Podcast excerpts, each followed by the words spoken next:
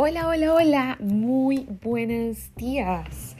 Les habla Cindy Parra desde Miami y este nuevo segmento lo vamos a hacer sobre televisión. Sí, vamos a hacerlo de eh, series de televisión, de películas eh, y bueno, en general de TV. Así que bienvenidos a este segmento. Vamos a hablar no solamente sobre los personajes, vamos a hablar de la calidad, de las historias, de notas curiosas, eh, de dónde fueron grabadas. Em, y bueno, cositas curiosas sobre mis shows favoritos y mis películas favoritas. Así que bienvenidos a este hermoso viaje.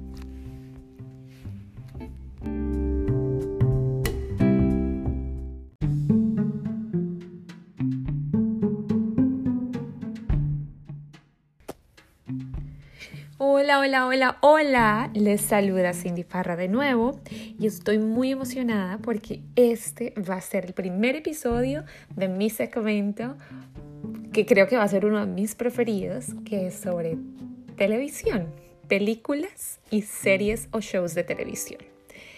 Y bueno, vamos a arrancar con uno de mis favoritos y con una información un poco actualizada sobre ellos. Y les voy a hablar sobre Game of Thrones. Sí, como todos sabemos, ya salió el último trailer de la última temporada de Game of Thrones. Lastimosamente para mí y para todos nosotros, la última temporada.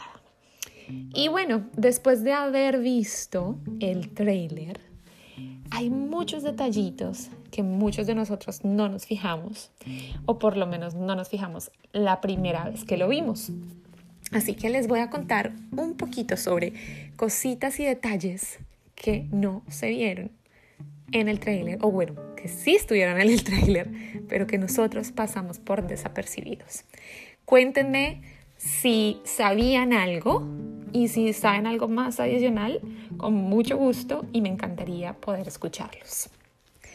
Así que bueno, cuesta mucho fijarse en algo más que en los dragones cuando aparecen.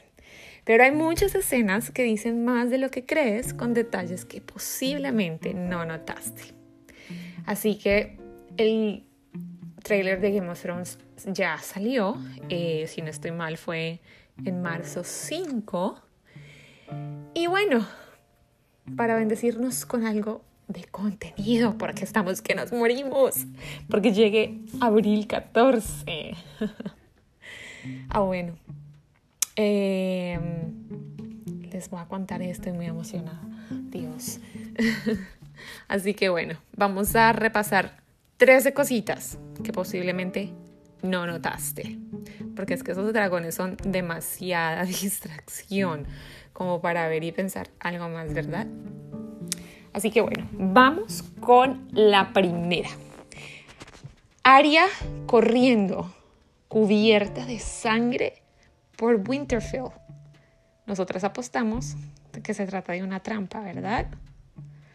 Bueno, es Aria estando en el estado que está actualmente. Parece muy poco probable que la joven Stark esté tan asustada por algo como para correr tan desesperada como sea al principio. Así que lo más probable es que esté poniendo una trampa en alguna parte o, engañando a alguien, ¿verdad?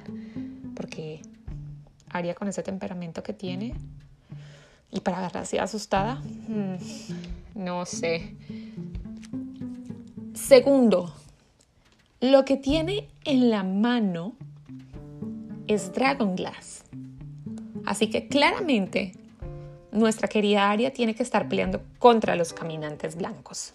Absolutamente. Y así vuelvo al punto anterior y es posiblemente poniéndole alguna trampa a alguno de ellos con su doble face. Mm, vamos a ver qué será. Tercero, Varys está escondido en las criptas de Winterfell junto a mujeres y niños. Mm, por ende, hay una pelea ocurriendo en el castillo, ¿verdad? Mm. Así que, tal como imaginábamos, la lucha contra los caminantes blancos se concentrará en Winterfell y el resto de los, de los personajes tienen que estar peleando o preparándose para la batalla, mientras que no pueden pelear, mientras los que no pueden pelear se mantienen ocultos en la zona más segura del castillo, como vimos a Varys ahí guardadito, como siempre, una nena. Atrás de Varys están Gilly y el bebé de Sam, por si no se dieron cuenta. Bien atrás a la parte izquierda, debajo de un señor que tiene una espada, ahí está Gilly con el bebé de Sam. Así que Sam claramente volvió al norte con información, posiblemente clave para derrotar al enemigo. Quinta, la compañía dorada. ¿Quiénes son la compañía dorada? Los mercenarios que Cersei contrata al final de la temporada pasada para apoyar a su debilitado ejército. Y es que es, esta está de espaldas. Cuando ustedes se dan cuenta, eh, en un barco que tiene como 800 mil soldados, eh, está de espaldas, la, que está de espaldas tiene que ser eh, Mark Rixman, ah, quien interpreta a Harry Strickland, el líder de la compañía dorada. Así que no sé qué va a pasar. Número 6. Beric, Dundarion y Tormund sobrevivieron al ataque del Rey de la Noche. Oh my god, yo estaba que me moría pensando que Tormund se había muerto. ¿Se acuerdan cuando, cuando el muro se cayó porque los caminantes habían destruido? Bueno, Siempre es una agrada volver a verlos y saber que están a salvo. Aunque creo que alguno de los dos no llegará al final de la temporada. Vamos a ver. Número 7. Hay un momento en que posiblemente Bran está preguntándole a Sam cómo hacerlo para decirle a John que tuvo sexo con su tío